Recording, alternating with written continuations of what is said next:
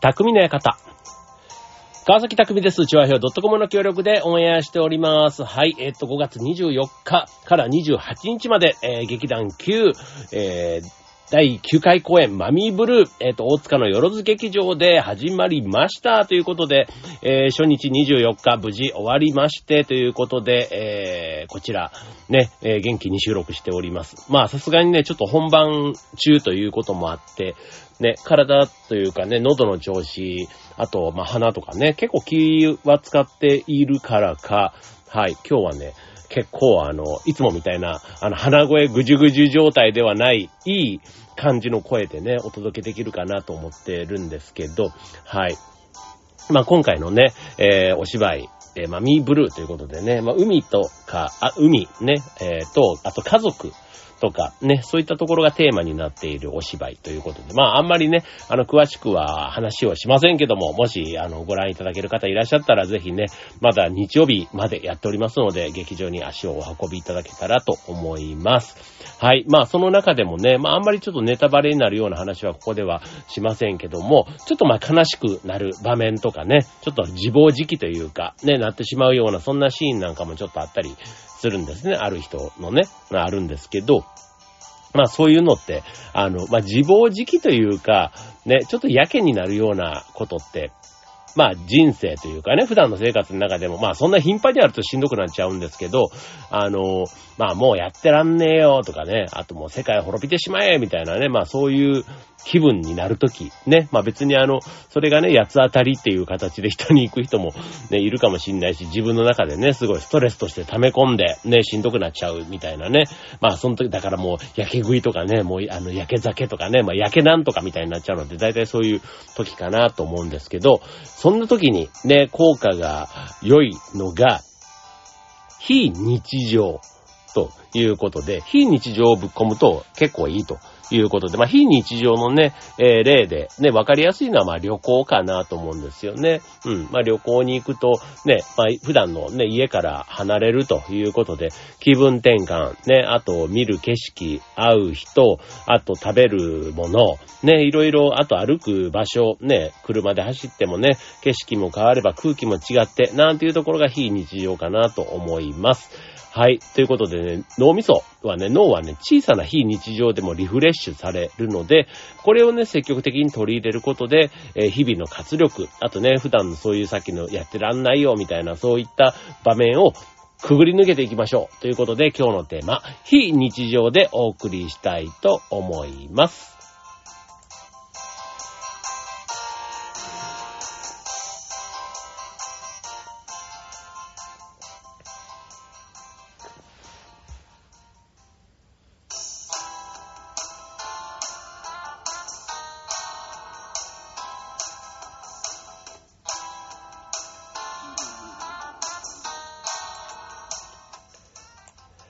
はい。ということで今日のテーマは非日常ということでね。まあ非日常、さっきみたいな旅行みたいな例も言いましたし、あとはね、全く違う景色なんかで言うと、やっぱりあの、ディズニーの世界とかね、全くあの、普段の生活とは違う、ちょっとここの線を越えただけで、もう夢と魔法の世界、ね、あの、冒険と創造の世界みたいなね、そういったところが作り上げられている、まさにテーマパークなんていったところは、非日常の結構典型かなと思いますし、まあそういう意味ではね、僕はあの、テーマ性みたいなところ、うん。なんか別に居酒屋とかでもね、こう、なんかこう、県、青森県とかね、なんか沖縄のね、あの料理とかね、結構ああいうのもテーマ性があるとこで結構非日常感があるから、ね、やっぱりこう、ゴーヤチャンプルを食べるにしても、なんかその店の雰囲気、シーサーが飾ってあったりね、なんかこういうあの、ね、琉球の文様のね、こう、えっ、と、なんだっけ、えっ、と、名前忘れましたけど、まあそういうね、あの、やつ？うん。あの、綺麗な、瓶型、瓶型でいいんでしたっけ？ね、ああいったものとかがね、飾られてたりすると、ね、それだけでも結構非日常感って演出できるのかななんて思うんですけど、えっ、と、まあ、今日のテーマね、えー非日常ということで、じゃあ、どういうふうにね、普段の生活の中に、ね、えー日常的にというか、非日常を日常的にに取り入れるやり方ということでね。はい。えっ、と、まず一つ目。えいつも行かない。ね、さっきまあ旅行なんかはね、いつも行かないところっていうところになると思うんですけど、こういつも行かない店。ね。これ店っていうのはね、別にあのレストランでも、ね、あのー、お店、ショップでも、ね、いいと思うんですよね。うん。まあだからちょっと広い意味で店。だから普段入らない店に入ってみるとかね。あの、そうするとね、やっぱりね、あの、発見は多いですよ。なんか、本当例えば、スーパーとかでもね、いつも行きつけのスーパー、どこに何があるって勝手がわかるスーパーはね、それはそれで使い勝手がいいんですけど、なんか、有名だけどあんまり普段入んないな、みたいな。僕結構普段イオンが多いんですけど、行くのがね。まあ、だからまあイオンはね、イオンとしていいんですけど、じゃあたまにはね、えー、っと、成城石に行ってみるだとか、ね、あとは、うん、ね、それぐらいちょっとね、スーパーでも違うタイプの店、選んでみる。なんていうのはね、やっぱり行ったら行ったで普段ね、あの、目にしない商品がね、いっぱい飛び込んでくるから、ね、飲み物一つとってもそうだし、成城石なんかはね、すごくあの、わかりやすいというか、ね、チーズとかもすごい豊富だったり、ワインとかもたくさんあって、ね、ドリンクなんかもなんかか、ちょっと変わった、ね、ちょっとだけ割高だったりするんですけど、あの、なんだ、オレンジジュースとかでもね、なんか、ああ、こんなオレンジジュースあんだ、みたいなね。なんか、だから、別にあの、まとめて買わなくても、ね、1本2本買うぐらいだったらね、そういうのだけでも、こうね、五感で楽しめるものがね、やっぱりスーパーとかね、お店は多かったりします。あと、雑貨屋さんなんかもね、結構普段入んないところ、だからそういう、たまにね、行くような別に東京だったら別に銀座でも行く、池袋でも新宿でもどこでもいいと思うんですけど、まあ、普段行くところでも必ずね、そんなに入ったことがない店って絶対あるはずなんですよ。なんかそういう店に入ってみる。なんていうのは、ちょっとね、さっき言ったリフレッシュにつながる。ね、気分転換に近いですけどね、そういうことなんだと思います。はい、続いて、いつも食べない料理。ね、これもね、非日常、どっからを非日常かっていうか、なので、ね、普段こう自分が食べている好きなものを食べるってあると思うんですけど、あえてね、自分が決めたもんではない。要は人の好みに合わせてついていくと、意外とね、自分じゃ食べないなっていうところに行き着くことって多いと思うんですよね。そうそうそうそう。そういうのをあえて選んでみるっていうことかなと思います。はい。僕ね、あの、まあ、普段の生活だとね、本当にもうファミレスとか含めて、ね、和洋中、、まあパターンがだいたい決まってくるじゃないですか。そう。でもね、こう、例えば、高田の馬場、東京の高田の馬場とか行くとね、ミャンマー街みたいなところがあるんですよね。そう。そうすると、ミャンマー料理なんてね、ほんと食べたことなかったんですけど、僕会社でも、4、4年前ぐらいにミャンマーにいたことがあって、そう。で、美味しいんですよ、ミャンマー、ミャンマー料理って。そう。で、日本人の口に合うからっていうのもあるんですけど、うん、でもね、なんかそれが日本で高田の馬場で食べれたりするので、やっぱりね、ちょっとあの、まあ、店員さんもね、ミャンマーの方だったりするので、余計にね、こう、あの、異国情緒というか、非日常感が味わえたなって思います。はい、続いて、いつも会わない人。ね。まあ、さっきのね、あの、ミャンマーの方なんていうと、ほんといつも会わない人っていうことで、ね、話してるだけでも、あの、どういうね、国の話も聞けるし、ね、日本に何年ぐらいいるんですか？みたいなね、その当たり障りない話から、ね、あとはその、いつも会わない人。ね、今回だとあの、僕、劇団の公演はいつもこう、ご案内する人が、うーんと、まあまあ50人ぐらいいるのかな ?50 人ぐらい。まあまあそんな別に多くないんですけど、50人ぐらいご案内させていただくと、何年かに1回来てくれる人みたいなのもいるんですよ。で、基本的にはでも年賀状とかね、まあそういったつながりの延長で、あの、まあ年賀状年賀状でね、年末年始にこう準備しますけど、まあそれ以外に公演のたんびにね、近況報告みたいな形で送らせてもらっているので、あんまりこっちもね、送る側もそんなに、あの、負担にはならずに、まあもらった側もね、あの、いや、もういらないよって言われるまで送ろうかなと思ってるんですけど、でもそれでね、たまに来てくれたりすると、あの、ね、やっぱりそこでも会えるじゃないですか。劇場で会って、で、あと劇場で会った後に、まあ、時間がね、タイミングが合えば、あの、食事とかにも行けたりすると、そこでね、久しぶりにもうなんか、特にコロナの期間中なんかはね、なかなか、あの、芝居には見てもらえても、その後の、あの、客出しって言われるね、まあ、ロビーとかでお客さんと挨拶するような、そんな時間がなかなか取れなかったので、はい、まあ、そんなのもね、あの、会えるとすごく嬉しいし、ただ見に来てくれただけじゃなくて、なんかそういうね、あの、久しぶりにね、会えてよかった、みたいなね、なんかそういうのもすごく非日常僕は感じますね。そう、知ってる人なんだけど何年かぶり、みたいな。だから同窓会とかで結構非日常感があるっていうのはそういうことなのかもしれませんね。はい。で、えっ、ー、と、あとは、いつも歩かない道。これさっきの旅行にちょっと近いかもしれないですけど、例えば、あと、車で普段ね、移動したり、電車で移動してるところを、あえて徒歩で移動してみるとかね。うん。僕これね、あの、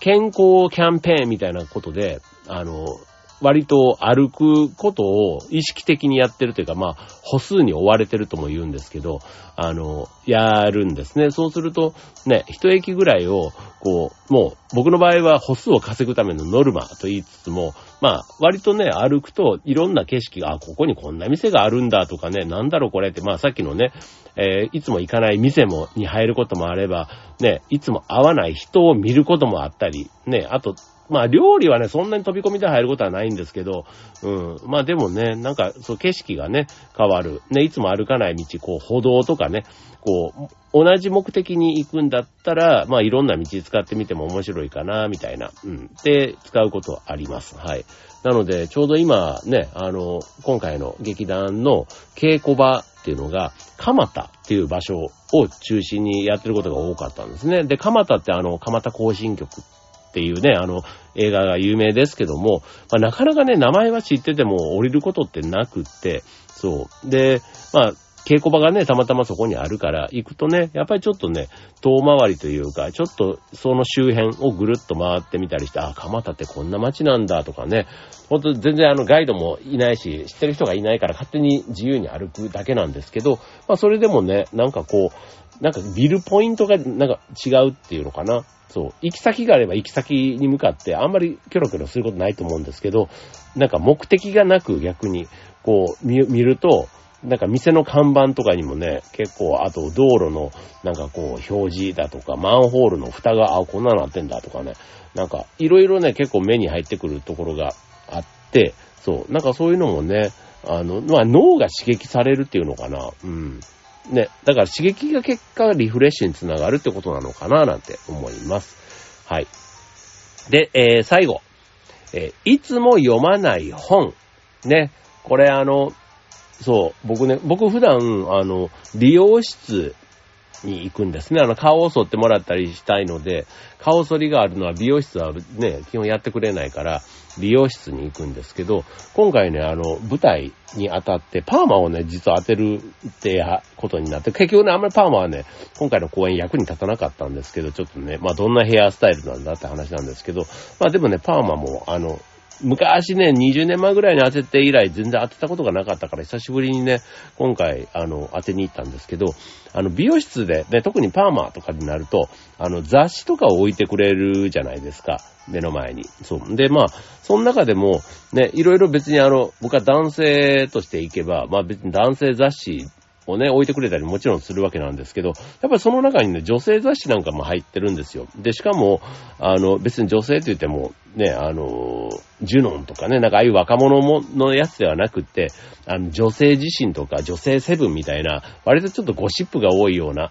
そう、あの、マダムが好むようなやつがあって、まあそっちの方がね、僕もね、読んでて面白いんですけど、そう、そういうのをね、置いてくれたりして、で、そういうのをね、読むとね、またね、あ、なるほどねって、なんかどっちの目線っていうか、編集者が、あ、こういう記事を書いてどういう読者に対してね、何を訴えかけようとしてんのかとか、なんか、いつの間にか、そんな目線で雑誌を読むようになってしまったんだなって思うんですけど、ただね、やっぱりあの、普段読む本とは全然違ってて、うん、あ、なんだ、出てくる、こう、記事とか、タレントさんとか、なんかそういうのも全然違うんですよね。そう、だからそれがすごい、あの、面白いなと思って、そう。だからなんかそういうね、いつも読まない本って言っても、その小説とかみたいなのでもいいと思いますよね。まあ普段自分の好きな小説、好きな作家とかってね、あの、読みがちだと思うんですけど、あえてね、自分が、えー、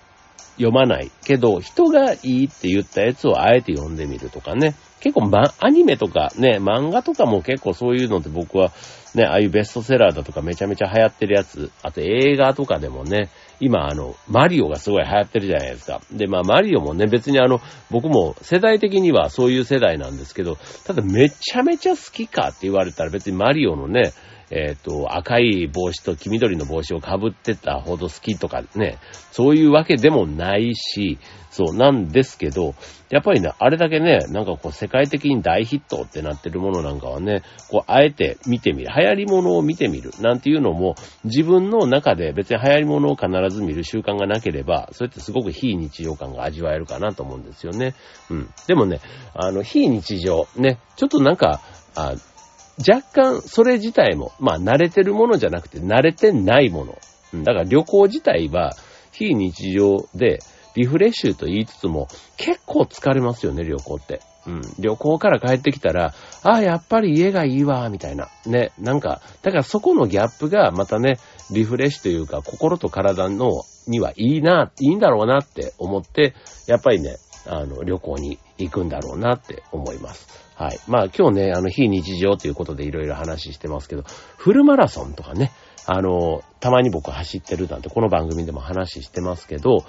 フルマラソン、完全に非日常ですよ。あんな距離ね、普段別に歩いたり走ったりする必要ないわけですから、非日常ですけど、そう。で、その時にはね、もうこんな非日常というか、もう二度と走りたくないとかって思うんですけど、いざ走り終わると、あ、また出てみようかなとかって思ってくるって、まあこれ一週間っていうかね、一ヶ月ぐらい経つとね、あの時のしんどさはね、なんかまた次はね、もっといいことがあるかもとかね、また違うこう、発想が出てきて、ね、結局また申し込んじゃったりするんですけど、そ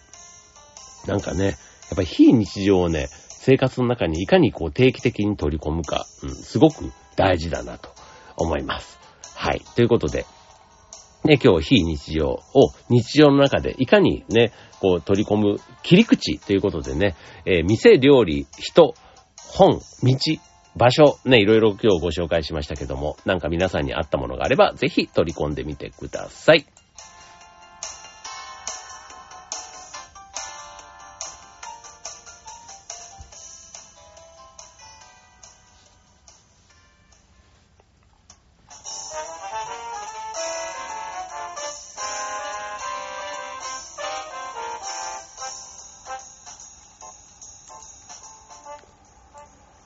はい。ということで、今週の匠の館は、非日常ということでお送りいたしました。はい。まあ、非日常ね、僕の場合で言えば、このまあ、劇団、今のこの公演